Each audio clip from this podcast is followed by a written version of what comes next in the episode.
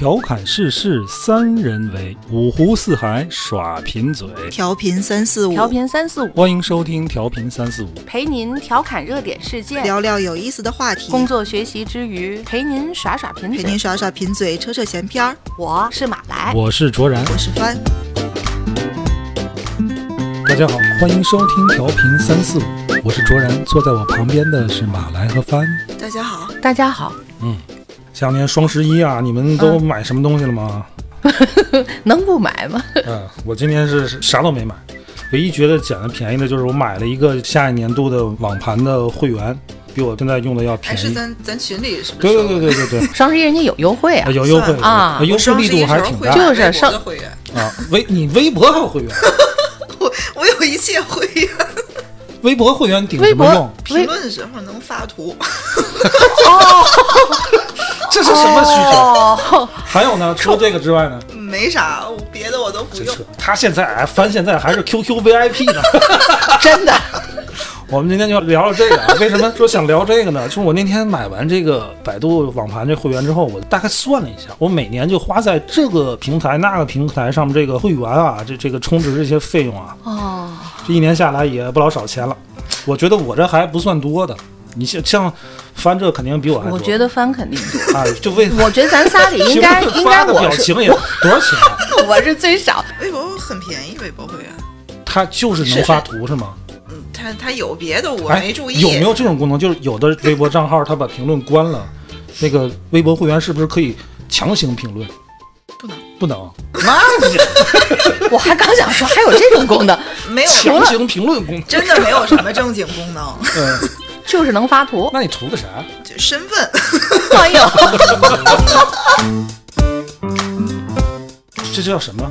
内容付费是吧？可以这么说。啊嗯，都算在。那要是所有互联的都算上，网上，你为内容、为知识、为功能付的那些费，你不说不觉得，不说我也不觉得。还真是不你们你们少。算翻你算过，你一年这在这上面花多少我没有钱？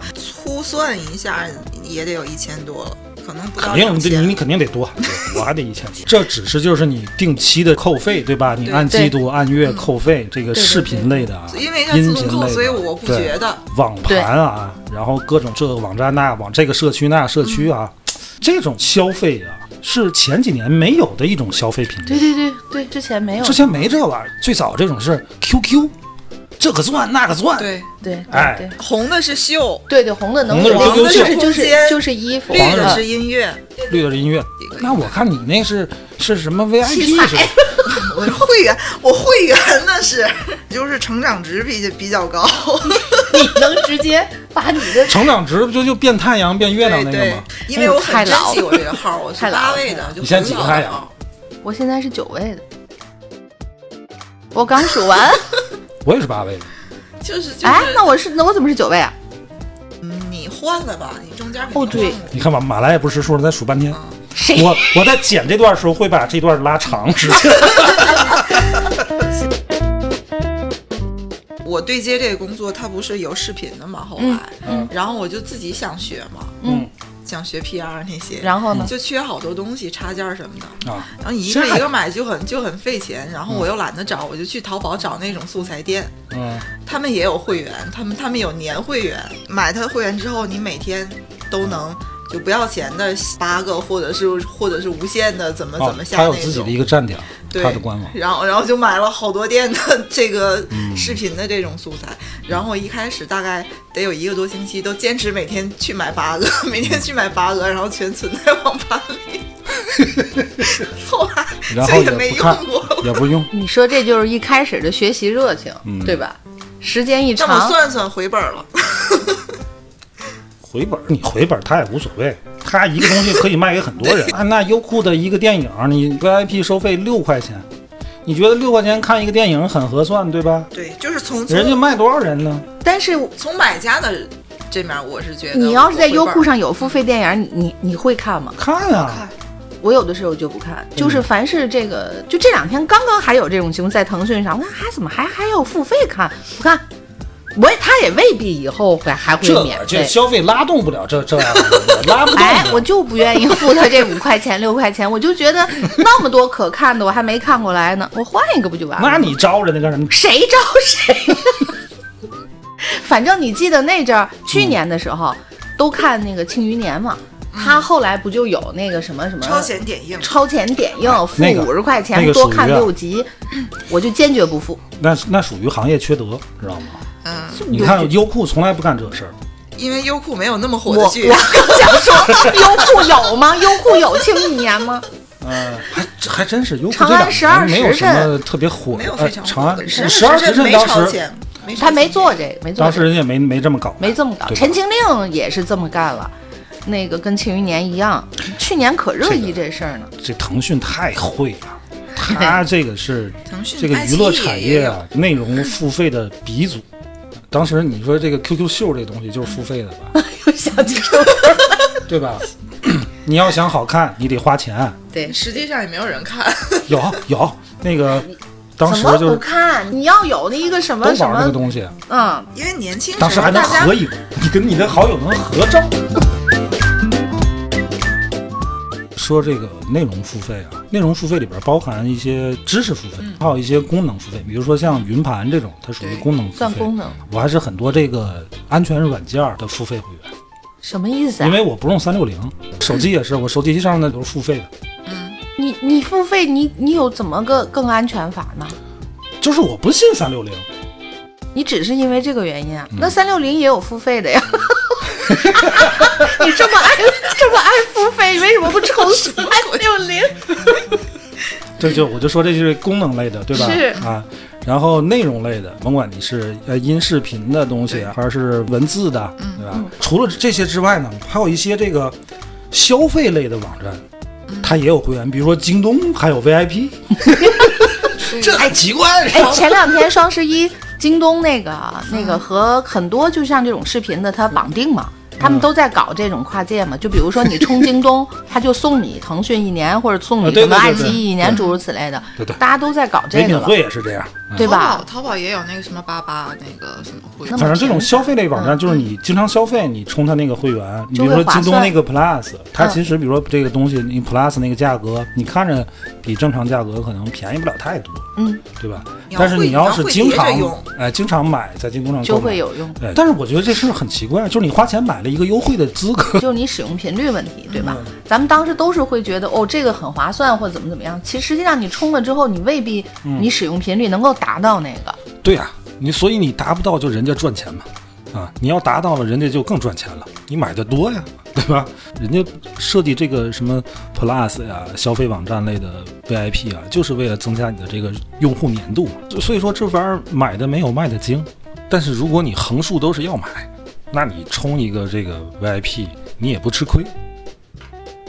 所以啊，我就现在就想问你们，比如说咱们最常见的这种内容类的这个平台，嗯呃，视频啊、音频啊这类，你们充这些会员、花钱买这些会员的初衷是什么呢？除了翻啊，翻是为了身份，我我充一气儿充这三个视频，啊是因为有的片子它就比如只在优酷上放，爱奇艺里没有。不是你不充会员不让你看吗？你要看六十秒、九十秒的广告就是单纯忍不了那广告。我忍不了广告，我是为了这我个。我我发自肺腑的，我真是为了看纪录片儿充的。嗯，因为纪录片儿的资源，就你要去找下载也能找，但是太麻烦。可是其他的确实纪录片儿的资源全都在 VIP 里面就是不不 P 不让看。啊，没有，就是没有整段的。嗯，你记得那个大猫特别啊火的那嗯一阵儿，对对对。我充视频网站，其实我最大的需求就是为了清晰度和音效效果什。么它什么音效果，几 K 的，然后什么这样那样，把那个会员那个音效打开之后，嗯，尤其戴着耳机的时候很震撼。我还真没那么那么那么嗯感受这些，只你像刚才帆说那种像那种纪录片啊，嗯，我的个人爱好是我去找资源，我必须得下下来，啊我，必须得这个东西据为己有。所以你的云盘一定得充 V。呀，幺零八零 P 中 P 那种的，特别超星画，我得存着。像什么冰冻星球啊，啊这这类东西啊，我都有。必须得下到放到电视上看，肯定效果很好。好，震撼，特别震撼。真的纪纪录片实际上是应该放到一个大屏上去看。呃，所以你看，咱咱仨这个充会员的这个初衷不太一样估计我这种的可能是更多一点儿。啊，为了去广告是吧？这视频网站很有意思啊，就是你不买会员给你看广告，你买了会员就没有广告，等于说去广告成了视频网站会员的一个卖点。可是去广告这个广告是哪儿来的呢？是广告主花了真金白银在你的网站上投的呀。这事儿就很就是我是一个广告商，对吧？嗯我给你钱，然后你但是收钱你不让他们然后你收看你用户的钱，你就不给他们看。确确实逻辑有点怪。这逻辑不清楚，对不对？你说我我是一个广告商，我花了很多钱在你这儿买广告，结果你把我的广告位都展示给一些连你的会员都买不起的人。哎，这个观点很有意思。我这个逻辑是有问题，对，太卑微了，所以你看人家 B 站没有广告是对的，一直没有广，B 站是没广告。了不起，了不起。小破绽。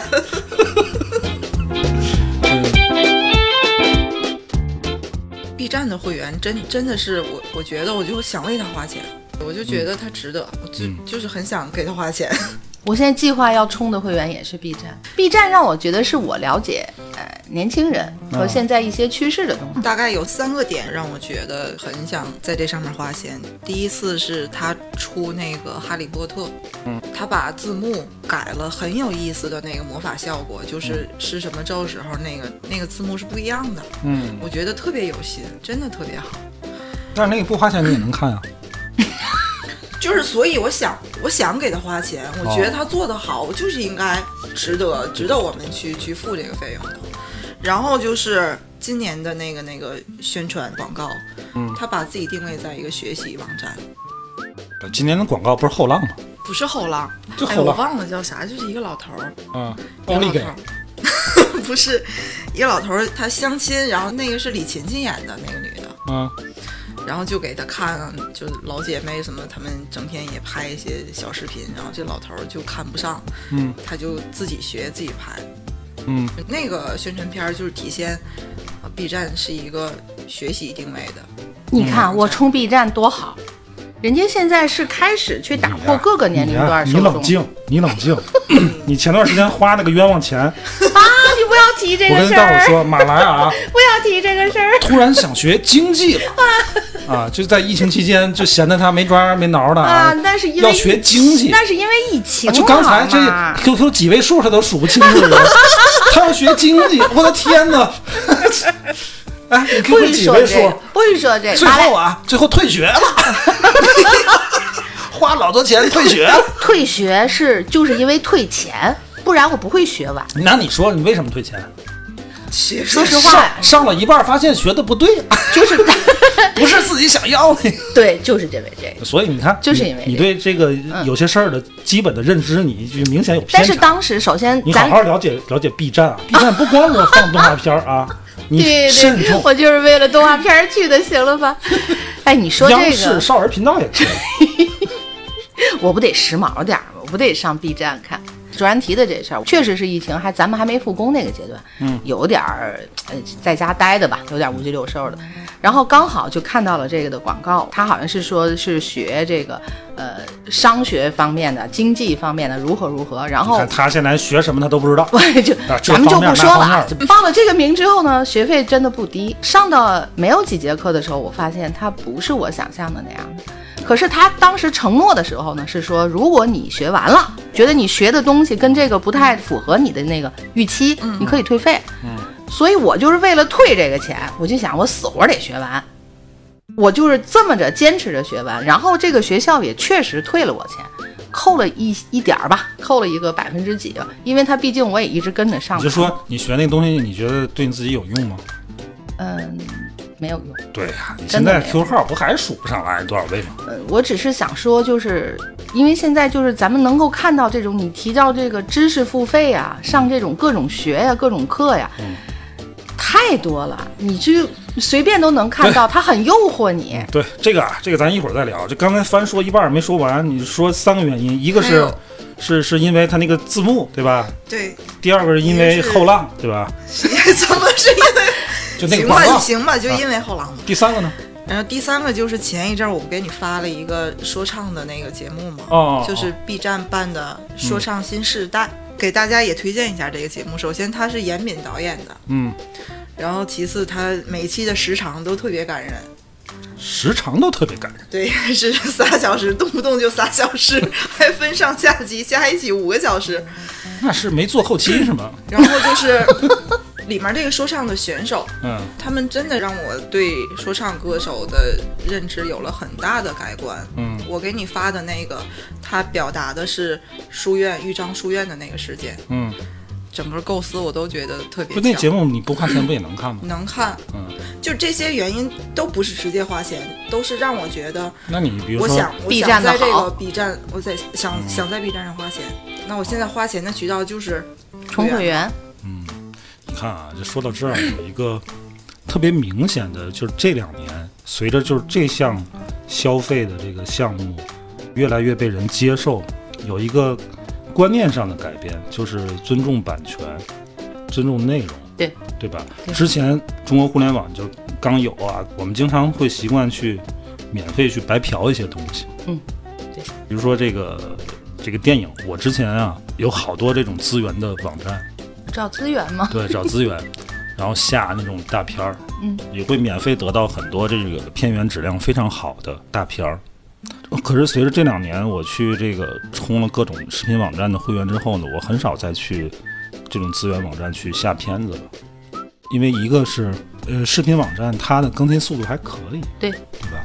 再有一个，比如说新片儿的话呢，更愿意去这个院线去看，院线看它也是一种内容付费，知识付费，包括一些音乐平台。之前咱们去聊那个九零年代流行乐坛的时候，嗯提到过这方面，就是随着互联网的普及，我们之前还买 CD 呢，那阵儿两千年初的时候就不买了，网上随便听，百度 MP 三，哗，你什么歌都可以听，对。吧？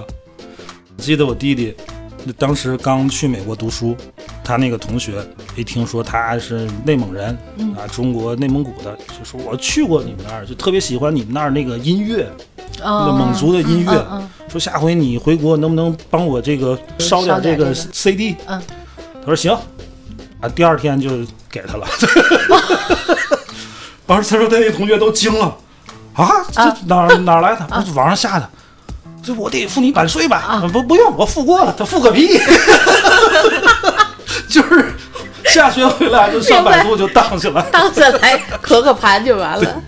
嗯，可是是你看这两年就没有这事儿了，你百度都没有那个 MP 3音乐那个那个选项了，对吧？现在大伙儿的意识也不一样。嗯，我们就能接受这种，而且就是有些人啊，他不为内容付点费吧，不花点钱吧，他他焦虑，不踏实，他难受，对，真的不踏实。对吧？就翻就是这种。你看他刚才说那三点，没有一点需要花钱的，他就是单纯觉得这个网站是值得他去我得给你花钱。嗯，哎，这跟那个氪金打赏女主播的那个感觉应该是是一样的。是差不多的。对对对对，我关注的那个博主就做科普视频的那个，嗯，哎，你知道吧？我知道。啊，点下名回形针啊，大家去关注他。如果他收费，我肯定，嗯，我充会员，P 中 P。嗯，我在抖音上关注了一个视频博主，他是做设计类教学的，嗯。他的这个作品质量可以说相当高了啊，更新速度比较慢啊，但是质量相当高。嗯，然后他的那个下边评论的，就会经常会有人说说大哥，我求你收点钱吧，你这样我们看着不踏实呀、嗯，就是你看，人们现在已经有了这种为优质的内容付费的习惯了，对吧？对对对以至于他就就就像帆一样，看到特别优质的这种内容的时候，他会想到这个东西应该付费。嗯然后刚才说一半，就是我们很多时候不但乐意去花这份钱，就觉得这个花这份钱理所应当，而且有时候你不花点钱吧，你觉得很焦虑。就马来，就你刚才说的你那个事儿啊，那个确实就是焦虑所导致的。是是是，那个那个是真的，确实是因为焦虑。但是我还真的跟帆不一样，帆嗯可能完全是站在一个他是有非常喜欢、非常认同这个经营道德感高。你别给自己拔那么高。你不，你你不觉得吗？就因为咱们从事是是这个行业，咱们对对版权，对你付出的那些东西，呃，呈现的可能是大家看起来很简单的，比如说一个 logo 什么的，有好多人都觉得啊，你不随便画一下吗？可 是我谈这个我们很。清楚这一切背后的付出是什么样的。虽然我觉有白我觉得那个嫖的时候，东西就是值得花钱。对对这，我觉得这事儿啊，别把这个我我我反正不喜欢把自个儿标榜的特别高尚啊。我也有白嫖的时候，刚才说的就去那种资源网站，但是我跟你说，有的资源网站它片源质量确实特别好。对嗯，好几个档。对，刚才我们说这个叫什么？内容付费啊，内容付费其中有一部分就很重要的叫知识付费，对，这个就跟你这个充会员啊、什么买游戏点卡啊这类就不一样了，它是目的性很强的，对，主要是以学习、给自个儿充电为主，对吧？嗯，这类的东西，反正你有这方面的挑费吗？我有。读书的，我有挺多会员。你看到我有那个不不，那那算电子阅读。那不算，就是比如说，我就为了这种现在，我说我说一个吧，嗯，我说我的啊，我买过这个易效能的课，我买过吴晓波的课，时间管理，对吧？啊对，这都哦，就是花钱的啊这种买买课的行为就像我那个，我给我儿子买过围棋课啊啊啊，啊，就就这类的，就就类似我那种焦虑而买了什么什么商学课的那种，对对对对翻啊翻没有过呢，翻没有。这方面没有，一个都没有，你不焦虑吗？不是聊过这个事儿吗？不 他根本就不焦虑，不咱上次上次聊的是紧张，他不紧张，不是不是一个事儿吗？对我来说是一个事儿。他不紧张。我不知道马来买那个课是什么动机啊？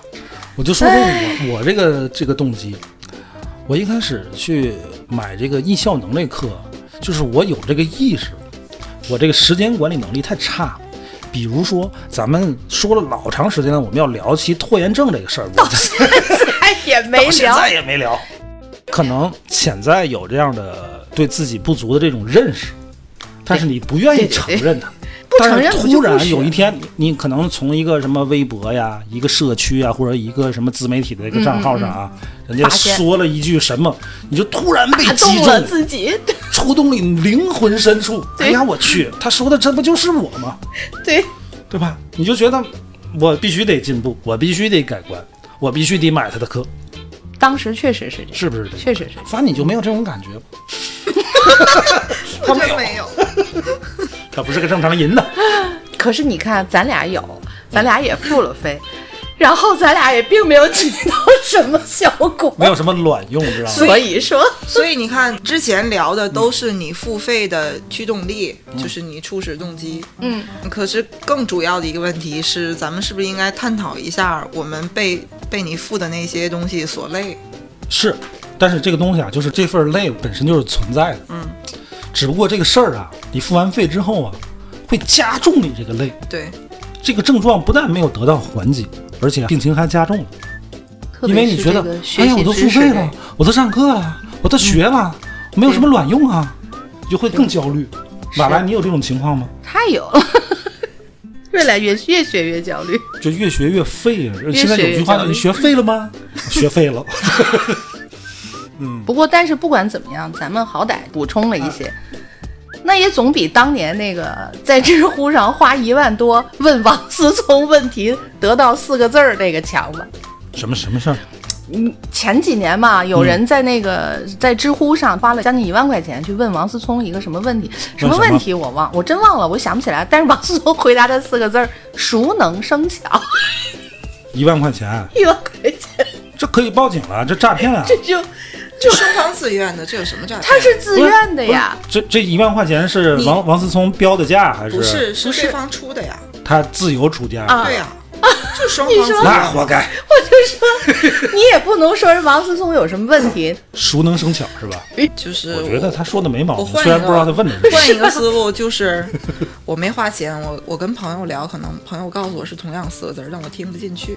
但因为那个人是王思聪，嗯，我能听进去。但是那这一万块钱，我觉得花的也算值。如果这个问题真的解决了他困惑已久的东西的话，我觉得能不能解没有问题。决咱就不知道了啊。反正我觉得，哎呦，一个字两千五呀，我如果我有钱的话啊，我算对吗？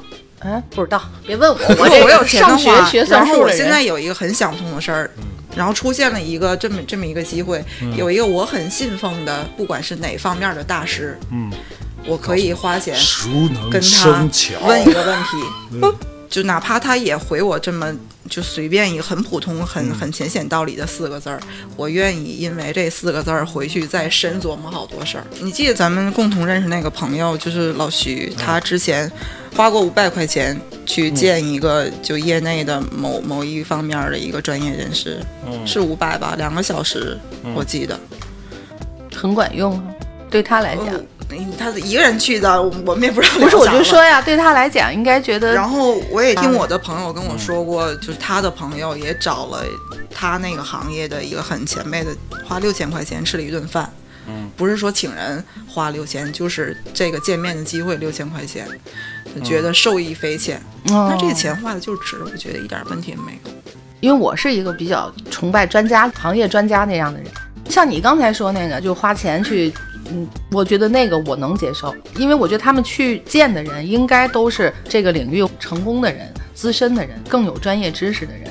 我们想涉足这个领域的时候，我们找一些前辈，找一些专家给我们指点一下迷津，付费是应该的。但是王思聪，在我看来，我没有把王思聪认为他是一个在经营生意方面的经营，我更多的认为他就是一个红的公众人物吧。不管，也许那就是一个炒作，一个哎营销，也许人家就是到了那个财富积累，他花一万块钱跟咱们花十块钱的感觉是一样的，所以咱们不管他。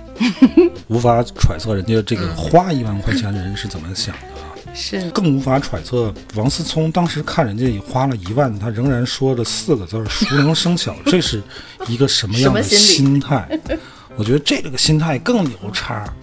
如果有一个人啊，他甭说花一万块钱，他花一千块钱，说卓然，我有个什么事儿我要问你，我都得好好的给人说，我恨不得做一套方案，你知道吧？所以我我说四个字儿“熟能生巧”，我我觉得我可能 说不出口。不是，我可能我回不了家。我很喜欢蔡澜，他也开通过付费问题的这个。我没去看具体有人花多高的价钱去问他，但肯定也持续的都有不低的价钱在问他。他经常俩字儿俩字儿的回。嗯我觉得我想付费的话，我觉得我付钱是为了什么？是第一高效，第二是筛选。高效的筛选信息，这个才是我们去请教前辈也好，请教专家也好，起码对我来讲是。否则的话，我花钱干嘛？那然后你告我四个字“熟能生巧”，我就是不能认同这个。可我希望你爱认同不认同，你也出不起那一万块钱。对是，王思聪给你个方案卖你一万块钱，你买吗？我首先我就不会去问这样的。对呀，那你说这不就就我会去说就问卓然这样的人所以就不不研究不研究他们研究纠结这干什么？那还有网友问王思聪说：“你那个喝酸奶你舔盖儿吗舔吗？？” 我不知道，我没看见答案。答案得花钱看。对，答案得花钱看。我当时觉得我要是王思聪，我我会怎么回答这个问题？你不要设想这个这个角色互我。喝酸奶只舔盖儿。我确实觉得盖儿上那酸奶质感就好一点儿。怎么什么话题都能聊到吃上？刚才听你们聊天啊，我有一种感觉，就是这个内容付费、知识付费啊，它像一种宗教。你们知道这个罗振宇是吧？啊，大伙儿都说他贩卖焦虑，贩卖焦虑贩卖焦虑。如果从一个生意的这个角度去看，贩卖焦虑是应该的，就是你去挖掘用户的需求嘛。你所有的这些知识付费的东西分两种，一种叫观点，另外一种干货，就方法吧。比如说，你问同样的一个问题，呃，手机是怎么做出来的？观点类呢，就一些个人主观上的经验上的东西；干货类的呢，就是你用什么板子、什么样的屏幕、什么样的材质，菜谱似的，都给你弄好了，你照着去做就行。这是我觉得内容付费的两种形式、两种方向吧。但是你说这个提问的去付费的人，他的需求是什么呢？我为什么说他是个宗教呢？他首先贩卖一个焦虑，让你对这个东西的需求被放大了，然后你得到的东西，其实在你没得到之前，你心里边已经对他非常相信了，你才会去付费，对吧？就无论你说什么东西，我都会信你的。比如说我买吴晓波的课，在财经这方面，我就挺信他的，所以我才会买他的课吧。所以他说的东西，我就会信。就像我我心里有一个什么事儿，实在找不到答案了，我进了一个庙去烧香拜佛，我希望神明给我点什么指示，或者有一个什么得道的高僧，高僧说熟能生巧，我觉得对呀，熟能生巧呀，这事儿怎么我没想到这么简单的道理？所以你最后他解决你实际问题吗？不解决你实际问题，最终解决的就是那个焦虑。但是这个焦虑你之前你有没有？你可能没有，或者是你有也很小，但是被这个销售手段给你放大了，然后他就去解决他放大的这个问题，对吧？本身你就没有这个问题，就比如说我出了一个这个内容，我说这个手机上的细菌多到超乎你想象，那我就向你贩卖焦虑了，你知道吗？你的手机上比你的马桶都脏。焦虑就产生出来了，最后我再给你把这个焦虑解释清楚了。你是一个卖清洁手机那个酒精我甭管卖什么，就内这个内容本身就能解释我之前给你设定的这个焦虑，所以我这个内容才成立。然后它这个东西形成了一个闭环，就是我前端是一个放大器，用户吸引进来，然后我给你解决掉。不是你吸引进来之后我才解决你，是本身我有一个答案，我去给你设计一个问题，让你产生这样的疑惑，你进来我告诉你怎么回事儿。如果你不看我贩卖的这个焦虑，你可能根本就没这方面焦虑。你有，你也没有这么大。你听完我这个课，你手机上有很多细菌，你知道你怎么样？你天天都给手机消毒吗？不会吧？你该怎么用还怎么用，就是你知道啊，手机上很脏而已。所以我刚才听帆说的那个老徐花五百块钱，谁谁谁花六千块钱，你说王思聪那花一万块钱得到一个这个什么熟能生巧，这太宗教了。你想想宗教是什么？你看那些佛经、圣经都告诉你，人生下来就是有罪的。那我怎么办呢？我得救赎我自己，我得信你呀。怎么信你？你告诉我了。他之前是有个假设的，然后把你这个焦虑就给你抖楞出来了。现在很多这个所谓内容付费那些这个课呀、那课都是一个套路，都是宗教套路。你会因为他贩卖的焦虑，然后对他给你生产的内容产生非常重的这种依赖。啊，这是观点类的东西。至于说那种方法类的东西，就是咱说干货啊，纯干货，就像菜谱一样的东西。我之前我很早，当时还没有什么移动互联网的时候，我在一个有一个沪江英语，现在也有，哎，现在也有是吧？我最早在那儿我就花过钱学英语。他给你的东西都是那种菜谱式的东西，教你方法嘛，让你怎么去学。但是这个东西啊，在你自己。对呀。你要真想学点什么东西，我建议大伙儿你就甭管什么这个线上还是线下，跟我们办健身卡一样吗？呃，对，一年一年的就那么过去了。啊，所以这个东西不是说你知识付费能解决的问题，主要因素还是在你个人本身。但是你要真想提高，真想进步。你好好的弄一个什么半脱产啊、脱产什么的。本来你要真想学什么经济学，买点那种高校的教材，你每天一个小时，你认真读读书，你读不明白上网查查资料，绝对比你上的课强，对吧？最起码我觉得，我敢保证你能数清楚你 QQ 号几位数。我差不多现在能数清。我回忆一下小学的课程。但有另外一个大的环境背景。呃，罗振宇应该也有个这个说法吧？他说这是最好的时代，我们从来也没面对过这么丰富的知识这么呈现在我们原话我不记得了。这是一个最坏的时代，就是我们踏入这个知识的海洋里，却没从里面带回来一滴水，大概是这么个意思。我记得，我看也是在贩卖焦虑。嗯，是。然后前几天我看那个白岩松，嗯，他应该是前几年了，不是很新的，什么对白还是什么对白里面有没前年，去年的吧。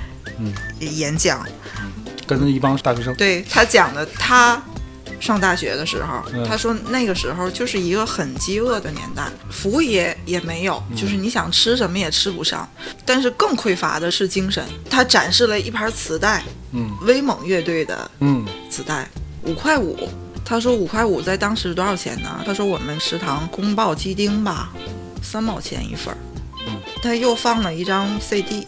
也是我很喜欢的那个平克·弗洛伊德的《月之暗面》那张，嗯，一百八十，嗯，他那时候的工资是一百二一个月，放到现在，你会用你一个月还得拐个大弯儿的去买那么一个东西吗？可是，在当时那个东西就是那么的匮乏，那么珍贵。然后他讲了一个很温馨的片段，大冬天的下着雪的北京，他的室友回来特别激动的说。宽容有一本书，这本书出了，然后他刚买回来。白岩松说：“我都没接话，我就从床上跳下来，就冲进这个大雪天里，跑到书店，把这本书买回来了。他说：“我觉得当时我回的那句话都是浪费时间，就是我必须现在马上就把这书买回来。”然后他说：“现在知识这么丰富，有这么多获取的渠道，而且是免费的。可是免费的恰恰才是最昂贵的，因为免费拿走了你那么多时间，却什么也没给你。”白岩松那个演讲我也看过啊，但是我觉得他那个年代才是个对最好的。他讲过当时的这个时候，对年轻人是非常的包容，而且非常的依赖。当时整个社会是一个刚度过一个青黄不接的这么一个时期，他们这帮大学生毕业的，台里边就除了他们一帮小年轻，都是老头老太太，就给了他们极大的空间和时时间配的那和机会。个那首歌不就是我我们什么年年轻的那首歌叫啥来着？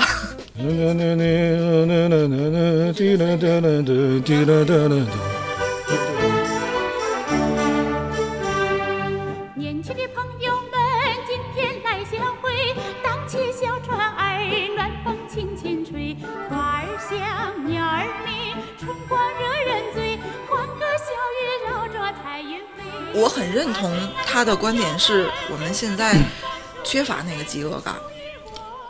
嗯，我觉得每个时代，和平年代，每个年代都是好的年代。就是知识啊，这个东西，在白岩松讲的时候，那是一个知识匮乏的年代。我就想起来，我小时候看小人书，这比如说这一套小人书啊，《岳家将》之类的，你买不着整套的。比如这个新华书店，这个《岳家将》一共十六册，它只卖其中四册，别的他没有。我也很奇怪，为什么当时是这种情况。我就买这四本，然后哎呀还差那几本，我爸会出差啊，然后干嘛可能会带回来几，就就凑一套。然后可能我们同院的小朋友说，我在那哪哪哪买着第几集了，我那个感觉跟白岩松说那个，我一句话的时间都不想跟他说，我得赶紧我得跑过去，我得买那本，我就怕 买不着了。那是知识匮乏的年代，你不能跟现在比，现在就是你知识太太多了，你不知道该学点什么东对西。白岩松那个年代，就是知识匮乏年代，刚好是我年轻的时候。嗯，我觉得我身边到今天为止，有非常优秀的，在自己的本专业里、本行业里出类拔萃的人，也有像比如我这样就很普通，甚至庸庸碌碌，到了现在这个年纪，还会觉得自己很多方面知识的匮乏。嗯，其实我是经历了你们刚才提到的，就是曾经你们俩认为那是一个特别好的年代啊，大家都很爱读书、爱学习。就是整个社会风气上确实是那样，但是真的分人。任何人在任何一个时代里，如果你把自己放在你想学的这个位置上的话，怎么都能学成，还是看自己。如果你想学，怎么都能学。我支持刚才卓然说的那个论点，你不用去非得如何如何，你可以有很多的办法学习。我是觉得这个人们对待知识啊，甭管什么年代，甭管这个知识是匮乏，嗯，还是还是丰丰富人们对待知识的态度永远都是盲从的。你说白岩松说的那个事儿，其实它也是一种盲从，因为那个年代知识匮乏，有一点儿甭管是什么，他都要去追求。追求完这个你就得等着，你把这本书看完了，你就得等着，没有别的书可看，又出了一本谁谁谁的书，买家又去买，这也是一种盲从，对不对？可是这种盲从，就是你匮乏年代的盲从，能让你静下心来去吸收你得到的每一项知识。我们现在知识丰富了，各类的都有，图文声影，还有这些多媒体的什么 VR 的这些东西，各种体验都带给你，那就是另外一种盲从，你不知道你应该选择什么。嗯，如果说那个年代是一种饥渴，这个年代就更多的是一种焦虑了。那个时候饥渴大家都一样，要渴大伙儿一块儿渴，要有个什么大伙儿一块儿讨论这个东西。当时比的是深度，对吧？你还记得《血色浪漫》里边对钟跃民他们听谁的音乐，对吧？对，钟跃民就能去描述伏尔加河两岸的对对对风光。这个音乐里他能听出这个。是。好的音乐会在人的脑海中形成我看到的画面是这样的：先是俄罗斯风光的大背景，辽阔无垠的草原，绮丽的外高加索风光，波涛汹涌的伏尔加河。圆顶的东正大教堂，耳畔，似乎又响起了熟悉的俄罗斯民歌。那歌声忧郁而深邃，让人心里酸酸的，忍不住要流泪。一个幽静的湖泊。大家那时候都听那个音乐，那时候聊的是深度。你看钟跃民他就能能到这种深度，可是现在的就都这东西太多了，你不知道你该学点什么。你学的这个有点就像那狗熊掰棒子，嗯，哎，对吧？你总总觉得，哎呀，这个我也得学点，那个我也得知道，人人家说那个我不懂。每个人身上都有这种焦虑，再加上这个这个这个知识生产者给你在故意营贩卖一些些焦虑，别上当啊！你看我们这个节目从来不贩卖这种焦虑，当然我们也不收费，大伙儿可以白嫖。我一方面我我是支持这个，不管是内容还是知识付费的，因为我觉得背后你甭管是你你贩卖了还是还是怎么着的，大家付出了这个劳动就是值得获得。一方面我是觉得没有问题，另一方面就是 有有选择吧，对对对，稍微有选择一点吧。我我说那个事儿不是不让大家去嗯这个为知识付费啊，就是你得想清楚你你买的是个什么东西，嗯，你解决的是一个什么问题。如果你要是想解决就是为你自个儿自我提高，我觉得你有想的有点多，嗯，就是我我的需求很明确，就是就是解决我的这个焦虑，真的。我买吴晓波啊，买这个那个，就是解决这个焦虑。我有这个焦虑，我听了我，啊，我心里就踏实了。我听了，我买了，我上这课了。至于说能怎么样，能怎么提高，这个真不是你说你学了一个什么东西就立马能提高的。那那我那我就是为了尊贵，我就我就要在弹幕上说，大家都是会员，说话硬气点儿。对，而且你知道这个这个会员那个弹幕还它颜色不一样，对对对，好多地方都能不一样普。通普通的这个用户是白色的，我们可以选颜色。大家都是花钱来的，说话就要硬气点儿。其实还是相当于我们这期也没有没有什么明确的观点，嗯，就我我觉得还是有。但是这样聊完了还是有，的起码是觉得梳理清楚了一些观点。我觉得还是我们梳理清楚了解释清楚了为什么我们这么长时间没有聊拖延症呢？这是一个中心的话题，虽然自己解释的很清楚。我们不是每期一个节目必须要聊清楚一些观点，聊不清楚。就是有时候真的是突然想起来一个事儿，对，就是特别想这个，就跟大伙儿一块儿聊。为什么我们说我们有个群呢？咱们上期那个聊那个魏公啊，然后魏公在群里边现身，我觉得就就很好，对吧？我们去延续一下这个，我们聊着，因为毕竟我们三个人就是能给出的东西，还是就哎，只基于我们三个人的生活经历有限。有限啊。嗯，特别希望、呃、大家能参与到评论区，参与到群里边。今天这个节目播出的时候，是我们双十一活动的最后一天啊，就还是邀请大家为我们的专辑评价，评价专辑，呃，十分五星好评。麻烦您再多写点文字评价，至少二十个字以上。呃，就是那种，就求求你表扬我们，就是觉得如果我们这个做的还不错的话，对吧？有有好多朋友这两天都评了，对我是说实话，我看了之后我还挺感动的。谢谢大家。真的大家都写的很认真。是实际上给我留地址的没有几个，哎 大家纷纷表示弃权了，不要大。家别别不好意思啊，因为也这个事儿不是什么很贵重的东西，真的对就，不是什么很很贵重 只是很有尿性而已。确实是因为我们都准备了，是我们的心意。我们也想输出一下我们这个文化，知道吗？因为你给我一次这个机会，对吧？你们别不好意思，让我们就输出一下。嗯，除了声音，你们你们看我们那小尿性的东西，小尿性，我们那个小有尿性的小礼物是什么？什么叫小尿性？呃，不是说过了今天就不评价了，你还希望您继续评价，然后我们这个送小礼物的活动到这儿就持续时就间会展展示很长的。暂时告一段落，然后下一个，比如说圣诞干嘛，我们还、还会有一些小然后。我我跟大家分享一下，就是在录的过程里面，有一个听众加我的微信，嗯嗯，然后他一上来就跟我说：“你们辛苦了。”他说我是五零后，嗯不喜欢原来的圈子，想看看年轻人活的都是啥样的。嗯我就看看，我也不想发表什么评论。嗯他说我不想活成古董，嗯我也不想去天天跳广场舞。然后我我就是特别开心，我真的觉得都特别感动阿姨阿姨，啊，阿姨特别好啊感，动。嗯，我这特别棒，嗯，我觉得就是啊我们这个节目老少咸宜，看我们多好，受受众非常广，就是谢谢大家支持，真的真的谢谢大家，很感谢大家。就是真的，我是看那些评论啊，就是非常感动。大家一开始还不好意思，不好意思留地址啊，不好意思说什么，还说哎我酝酿酝酿，还是插科打诨的那种。但是我他们说完之后，我再去看留在专辑后边的评价，每个人都非常很用心用心，用心，而且看到我真的看得出来。挺感然后。，因为因为大家大部分加的都是我的微信，所以就真的是每一个来的都都一上来都会表达好多对我们的认可和鼓励，谢谢大家。有这些就足够了。但是如果能评价就更好。嗯，这因为什么呢？这个我们需要更多的在喜马拉雅平台上一个曝光。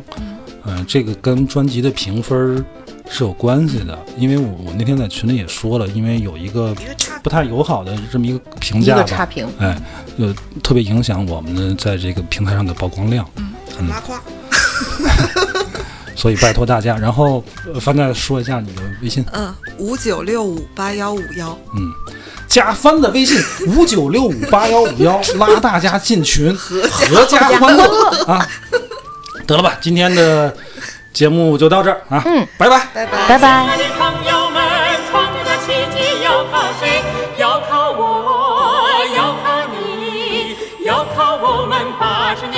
亲